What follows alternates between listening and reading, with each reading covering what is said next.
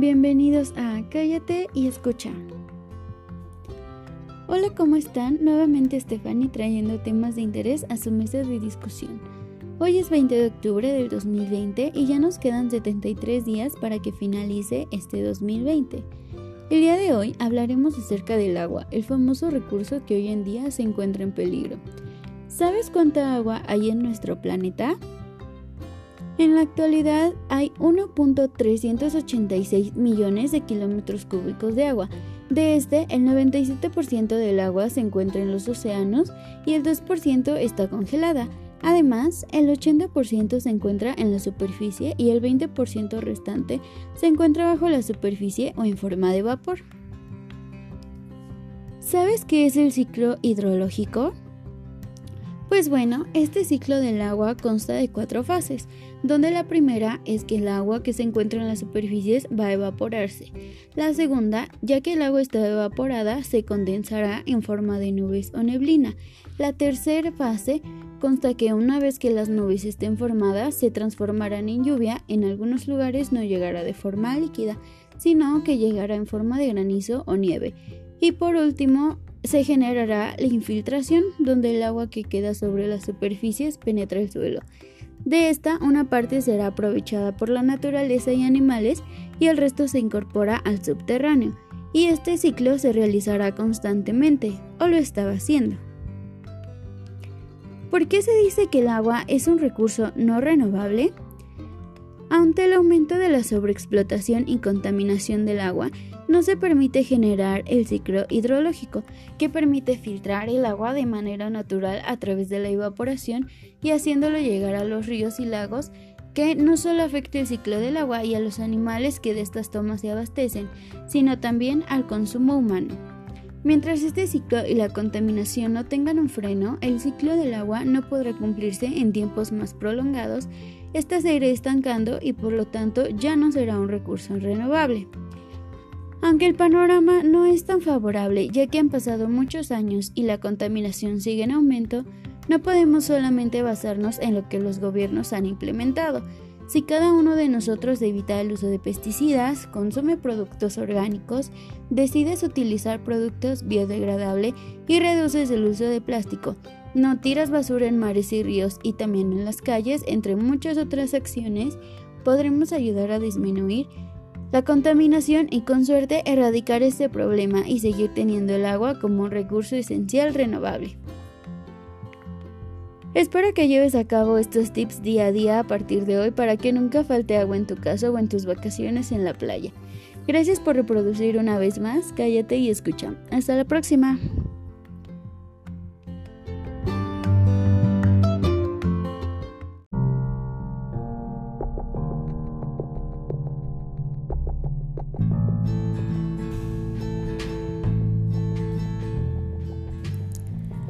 Hola, ¿cómo están? Nuevamente Stephanie trayendo temas de interés a su mesa de discusión. Hoy es 7 de diciembre del 2020 y ya nos quedan tan solo 24 días para que finalice este año. El día de hoy les traigo un breve resumen acerca de la contribución de América al derecho internacional.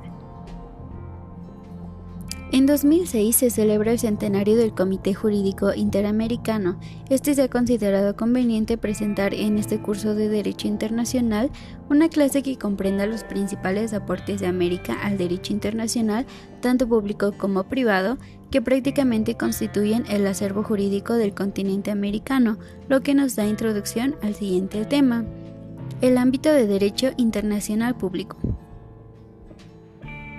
Los pueblos americanos constituyen una comunidad bastante homogénea por el carácter de sus instituciones jurídico-políticas y si bien es cierto forman parte integral de la sociedad universal, tienen necesidades de una solidaridad más íntima desde el punto de vista moral, jurídica y económica, es decir, necesitan de un regionalismo.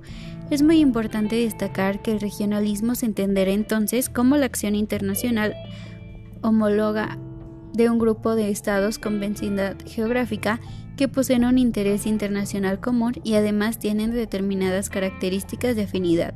Cuando estos estados se unen por un pacto, surge lo que se llama un acuerdo regional. Cuando estos estados se unen por un pacto, surge el acuerdo regional.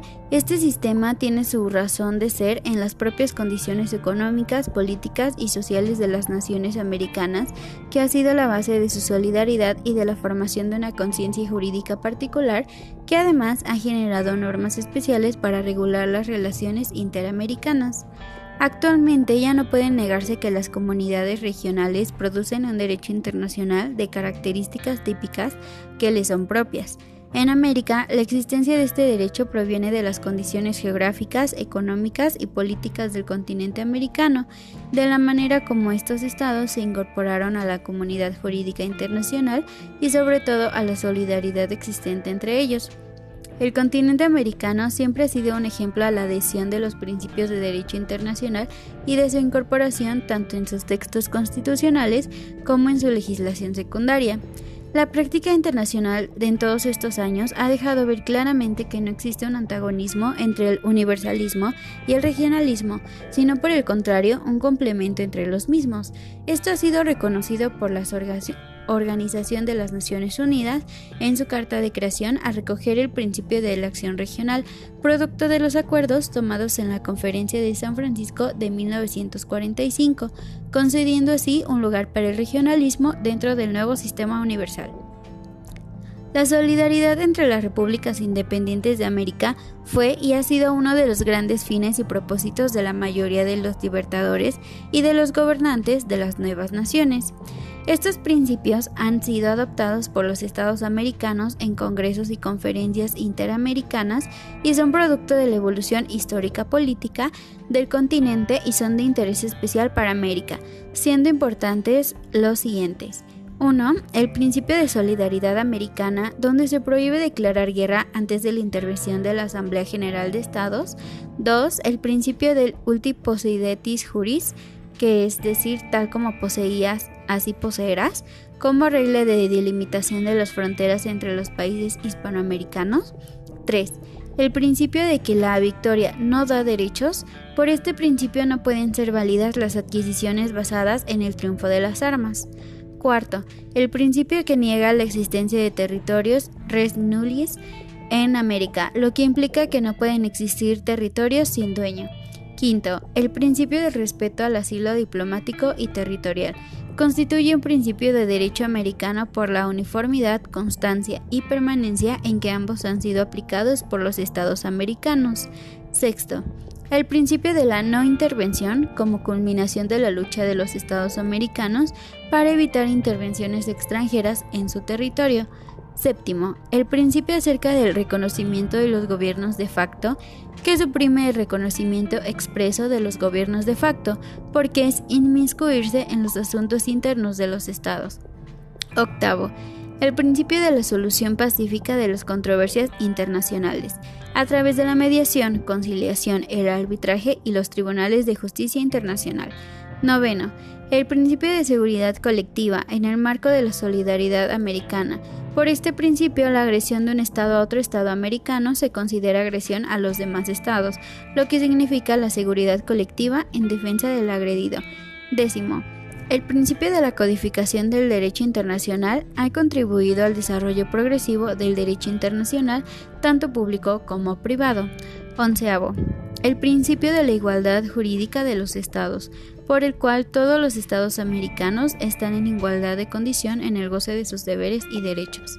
Doceavo, el principio que adopta el procedimiento o sistema de la consulta. Por este principio se convoca a una reunión de ministros de Relaciones Exteriores de los Estados americanos cada vez que surja un conflicto que pueda amenazar la seguridad o la integridad territorial de cualquiera de las naciones de este hemisferio. Terceavo, el principio del mar patrimonial dio lugar a la creación de la zona económica exclusiva, reconocida como un espacio marítimo en la Convención de las Naciones Unidas sobre el Derecho del Mar en 1982. 14. El principio que repudia el uso de la fuerza para obligar a un Estado a pagar sus deudas públicas o bien al cobro compulsivo de las obligaciones contractuales. 15. El principio que las reservas en los tratados multilaterales no obligan a los estados que rehusan aceptarlas, pero sí a los que las admitan, de manera que habrá estados que queden obligados por las reservas y otros que no lo estarán. 16. El principio del derecho de cada Estado a disponer de sus recursos naturales como lo desee y escoger el sistema político, económico y social que tenga bien a desarrollar. El arbitraje se ha adoptado como un medio de solución pacífica de controversias de una forma general y obligatoria a través de un conjunto de reglas que los estados americanos deben observar, todos estos principios que constituyen reglas generales para los estados americanos en sus relaciones recíprocas nos vienen a confirmar la existencia de un derecho internacional americano que se coordina y complementa con el derecho internacional universal que a su vez ha tomado en cuenta los principios internacionales del sistema regional. El sistema interamericano, constituido que es el conjunto de normas, costumbres y principios que rigen en América y que constituyen el derecho internacional americano, que se inicia en el Congreso de Panamá de 1826 y sigue activo hasta la actualidad. En este sentido es que se ha considerado que Simón Bolívar fue prácticamente el precursor del hispanoamericanismo, de la solidaridad americana, de la seguridad colectiva, de la asociación americana e incluso de la asociación universal. El sistema americano ha descansado prácticamente en tres instrumentos fundamentales. El primero es la Carta de la Organización de los Estados Americanos, que es la Carta de Bogotá de 1948. El segundo es el Tratado Interamericano de Asistencia Recíproca TIAR de 1947, instituido para mantener la paz y seguridad del continente. Y el tercero es el Tratado Americano de Solución Pacífica de las Controversias, que es el Pacto de Bogotá de 1948, creado para resolver prácticamente todas las controversias que surgieran entre los estados americanos. Como conclusión, el continente americano ha demostrado y justificado la necesidad de contar con un sistema regional propio para el hemisferio fundamentado en la solidaridad continental y en la formación de una conciencia jurídica particular debido a que se encuentra con problemas de carácter netamente americano, los cuales tienen que regularse y solucionarse con normas propias. Esto explica la existencia de un derecho internacional americano o interamericano que regule problemas y situaciones de carácter estrictamente regional, respetando al mismo tiempo los principios generales del derecho internacional sin que exista un antagonismo entre el universalismo, y el regionalismo, sino por el contrario una complementación entre los mismos. Espero que esta información les sirva, en especial si se encuentran estudiando o trabajando en un medio relacionado a la jurisdicción internacional o en el ámbito del derecho. Gracias por reproducir una vez más este podcast. Hasta la próxima.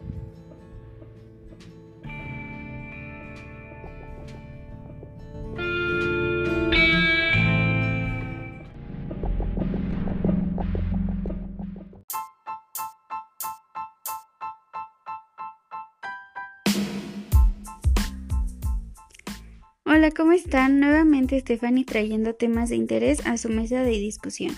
Hoy es 9 de diciembre del 2020 y ya nos quedan solo 22 días para que finalice este año. El día de hoy les traigo un breve resumen acerca de Big Data, una herramienta para la administración pública escrita por Amoros Fernández y Costales Ferre. En la actualidad, el tratamiento masivo de datos, dado el acelerado desarrollo de las tecnologías de la información y la comunicación, ha dado lugar a un nuevo concepto o paradigma en la gestión de información, Big Data. A menudo se habla de Big Data y su estrecha relación con Open Data, que es reconociendo el papel clave de la sociedad como consultor principal. El gobierno, que tiene los recursos para recopilar grandes cantidades de datos, es visto como el principal proveedor de información. El objetivo de esta exposición es llamar la atención sobre la interacción entre el gobierno electrónico y los grandes datos en relación con los datos abiertos y los desafíos legales. En los momentos actuales no se puede ver al hombre alejado de la tecnología, donde el primero aparece ante el recurso de información no solo como un agente pasivo que se nutre del entorno y de aquello que éste le ofrece, sino que también funciona como agente activo, productor de esta información. Es importante señalar la brecha digital, la dependencia tecnológica, la existencia limitada de recursos tecnológicos deficientes, entre otros tantos motivos, ha provocado que muchos países sean vistos como simples espectadores en cuanto al empleo de grandes volúmenes de datos, manteniéndose del otro lado del cristal. Mientras tanto, los países desarrollados comienzan a tener significativos resultados con la aplicación del análisis del Big Data. Es necesario que el hombre como ser social se sienta parte de las transformaciones de la sociedad, Cuanto mayor es el grado de apertura de los datos, mayor es el tamaño y la diversidad de la comunidad que Aunque para lograr una participación de verdadero valor ciudadano dentro de un proceso de cambios sociales, es necesario lograr la transparencia de la información ofrecida por parte del gobierno. La principal fuente de retroalimentación para sentar las bases para aplicación del análisis de los grandes datos generados por el entorno está en establecer una fuerte colaboración entre los organismos de administración pública y los ciudadanos, con el principal objetivo de ayudar a definir una guía política siempre orientada a lograr la eficiencia y agilidad de los procesos burocráticos. Es fundamental ubicar el factor tecnológico como punto medio entre ambas partes con la finalidad de agilizar la gestión de documentación, la información y los datos generados por cualquiera de las partes, así como viabilizar los flujos de información, el acceso y el intercambio continuo. Se tiene que ser capaces de garantizar a los ciudadanos el acceso a la información, ya sea económica, política u organizativa. Ello depende de una correcta gestión de la información que logre crear un canal de retroalimentación entre el ciudadano y los organismos públicos. Después de haber analizado un conjunto de elementos, solo resta hacer una pregunta. ¿Dónde es que se encuentra realmente la vinculación entre el gobierno, la apertura de datos y los grandes volúmenes de datos? Pues bien, la relación entre estos tres componentes se basa en la necesidad que tienen actualmente los organismos de administración pública de gestionar y analizar gran cantidad de información, de manera que los resultados obtenidos conduzcan al proceso de toma de decisiones por el camino correcto. Para administración pública, ¿cuál es el mejor camino? El manejo de la administración pública, la cual comprende el conjunto de organizaciones públicas que realiza la función administrativa y de gestión del Estado y de otros entes públicos con personalidad jurídica, ya sean de ámbito regional o local, tiene la función de poner en contacto directo a la ciudadanía con el poder político, satisfaciendo los intereses públicos, todo lo cual está muy vinculado al tema de la difusión de la información pública y al derecho de acceso de la información. Es necesario que la administración pública asuma la aplicación de la gestión y el análisis de esa gran cantidad de datos para obtener tendencias, comportamientos, estadísticas en torno a la sociedad con el objetivo de elaborar las políticas sociales y presupuestales que toman como eje las necesidades y demandas del ciudadano, el cual debe participar activamente en el proceso de conformación de proyecto y planes orientados al sector social. Uno de los retos actuales de nuestra administración pública es plantearse a nivel teórico cómo debería ser a largo plazo la planificación de sus actividades, lo cual es un mecanismo imprescindible para tomar las decisiones del presente con una cierta orientación estratégica y no solo como una forma de sortear problemas coyunturales del presente, sino que sea capaz de visualizar procesos que arrojen cambios durante un tiempo prolongado. La importancia de los datos en manos de la administración pública. Se pueden realizar análisis a partir de algunos resultados de informatización para extraer patrones de comportamiento encaminados a detectar el correcto funcionamiento o no de servicios públicos, identificar tendencias en la sociedad e integrar resultados obtenidos en sistemas operacionales. La búsqueda, selección y análisis de información relevante puede mejorar en gran medida la productividad de las empresas en los diferentes sectores, obteniendo beneficios como consecuencia de la explotación de los datos de forma inteligente, dado que el análisis de información permite hacer proyecciones sobre cuáles serán las necesidades más inmediatas, establecer estrategias adecuadas para prevenir situaciones que de otra manera implicarían dedicar mucho tiempo tan solo al análisis de la información.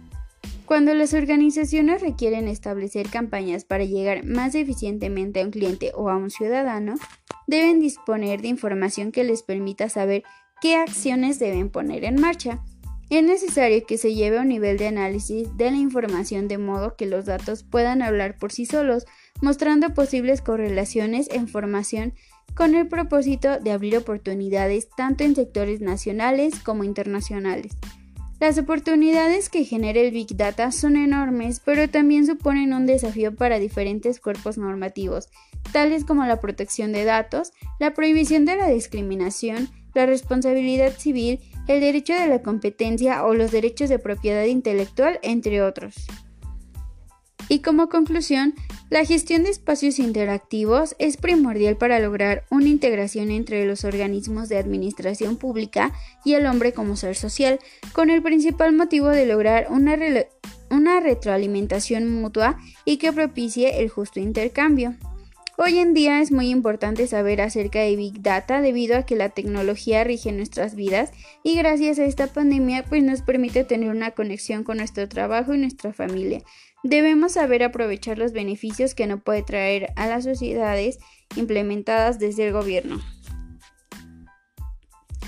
Gracias por reproducir una vez más, cállate y escucha. Hasta la próxima.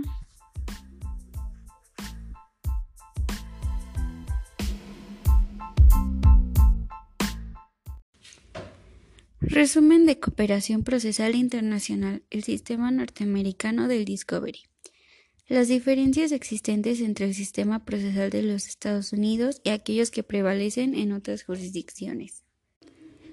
Su enfoque general de procedimiento y en particular las peculiaridades del sistema conocido como Pre-Trial Discovery difiere de los que se observan en otras jurisdicciones. La singularidad del Discovery norteamericano no tiene paralelo en otros sistemas legales, incluyendo aquellos del Common Law. Los procedimientos de investigación de los hechos y la preparación de las pruebas con antelación a la integración del jurado se conducen y controlan por los abogados de las partes y no por el órgano jurisdiccional que en todos los sistemas de derecho románico conduce y ordena la práctica de cualquier diligencia probatoria durante el proceso. Lo anterior explica la problemática de la frustración de muchos abogados norteamericanos al tratar de obtener elementos probatorios en territorio extranjero, ya sea que se trate de tener declaraciones verbales de las partes o terceros, de la exhibición de documentos o de cualesquiera de los medios con los que opera el Discovery, en el ámbito permitido por la regla 26 de las reglas federales de procedimiento civil.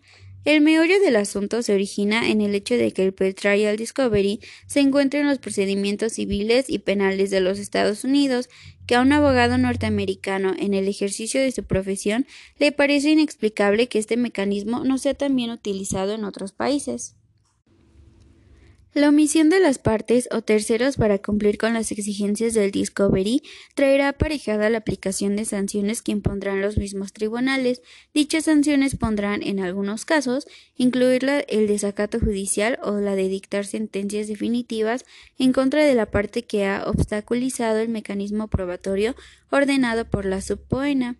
Debe hacerse hincapié en que los procedimientos más frecuentemente utilizados en el proceso norteamericano para obtener pruebas en el extranjero están fundadas en las reglas procesales internas del Tribunal de Origen Lex Fori, pues de no existir un tratado internacional que establezca un procedimiento convencional, la materia se regula por las normas adjetivas locales. Cooperación jurisdiccional internacional y auxilio procesal en el hemisferio occidental. La interdependencia económico-social existente entre los países del hemisferio occidental es un hecho reconocido por la geografía y la historia. Esta relación de interdependencia obviamente puede originar controversias de carácter internacional a resolverse en los tribunales o a través de arbitraje, de ahí la importancia de la cooperación judicial internacional como instrumento indispensable para tribunales y árbitros en la correcta administración de justicia. Existe en Latinoamérica una fuerte corriente para que el marco legal se elabore en casa, es decir, que los mismos países de la región dicten sus propias reglas y no se adhieran a ningún convenio internacional ajeno a los intereses y peculiaridades propias del hemisferio occidental. Antecedentes históricos latinoamericanos en materia de cooperación judicial internacional. Los primeros tratados de Montevideo se celebraron hace casi un siglo en 1889.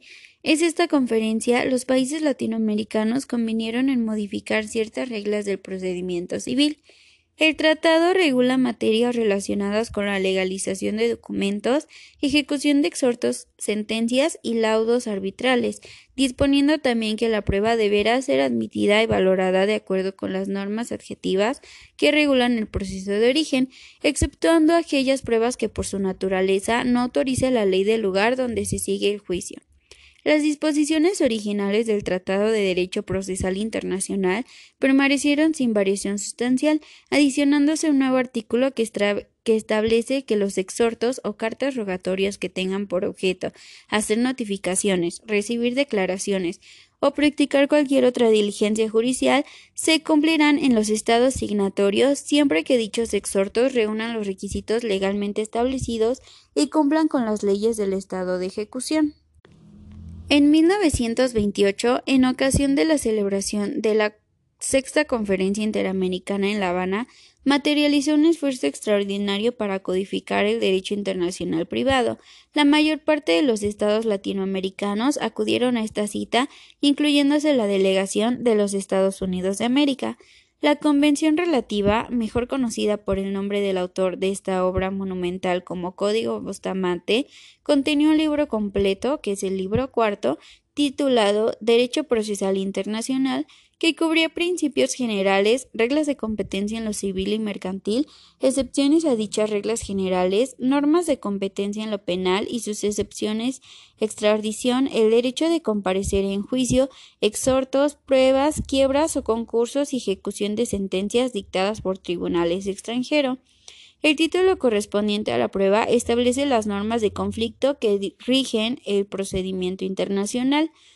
Los Estados Unidos no suscribieron el Código Bustamante, notificando a las hermanas repúblicas del hemisferio que buena medida reservada a cada uno de los estados que compone la Unión Americana y que en esa virtud el gobierno federal estaba imposibilitado para negociar tratados que regulaban la forma en que debieran regularse los sistemas de procedimiento, incluyendo la cooperación judicial internacional. Así, no obstante, el número impresionante de países latinoamericanos que ratificaron el Código Bustamante, la gran cantidad de reservas y declaraciones que muchos de ellos le formularon como la abstención de otros importantes estados, entre ellos los Estados Unidos y México, vinieron a socavar su proyección internacional. En vista del fracaso parcial del Código Bustamante para unificar y armonizar el derecho internacional privado, el Consejo Interamericano de Jurisconsultos continuó en su empeño para lograr la codificación progresiva de aquel encomendado al Comité Jurídico de Río. La preparación de un estudio comparativo entre las disposiciones que contiene el Código Bustamante. Al final de cuentas, Después de recibir sugerencias estimulantes de distintos gobiernos, incluyendo los Estados Unidos y México, la Asamblea General de la Organización de Estados Americanos resolvió convocar a una conferencia especializada de Derecho Internacional Privado que analizaría tópicos determinados de derecho mercantil y de procedimiento civil internacional. Esta conferencia se celebró en Panamá en 1975 y con posteridad se convocaron y celebraron la segunda y tercera conferencias en Montevideo en 1979 y en La Paz en 1984. En conclusión, tomando en cuenta las contrastantes diferencias que existen entre los sistemas prevalecientes en los Estados Unidos de Latinoamérica en materia de litigio en general y del llamado procedimiento Petrial Discovery en particular, sería ideal que la cooperación judicial internacional se regulara por convención a nivel bilateral o multilateral, los recientes intentos para suscribir convenios entre los Estados Unidos y otros gobiernos de Latinoamérica sobre obtención de pruebas en el extranjero en materias civiles y comerciales no se han materializado exitosamente. Confrontando esta realidad, el camino más viable sería el enfoque a nivel multilateral. En este orden de ideas, Sería recomendable que los países latinoamericanos consideraran la posibilidad de adherirse a la Convención de la Haya de 1970 y que el gobierno de los Estados Unidos procediera a ratificar la Convención de Panamá sobre recepción de pruebas en el extranjero y de su protocolo adicional. Si los Estados Unidos ratificaran ambos instrumentos tal y como diez países más lo han hecho en relación con la Convención y Protocolo adicional en materia de exhortos, muchos otros países del hemisferio, especialmente las negociaciones que se realizaron con este propósito entre los gobiernos de México y Estados Unidos en 1983, resultaron infructuosas. Por otra parte, las negociaciones entre los mismos gobiernos realizadas durante 1986 y 1987 para la forma de un convenio bilateral de asistencia judicial en materia penal culminaron con todo éxito.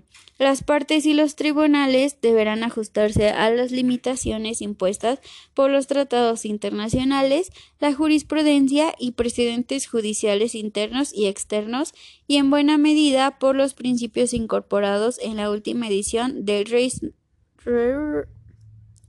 Restatement of the Foreign Relations Law of the United States.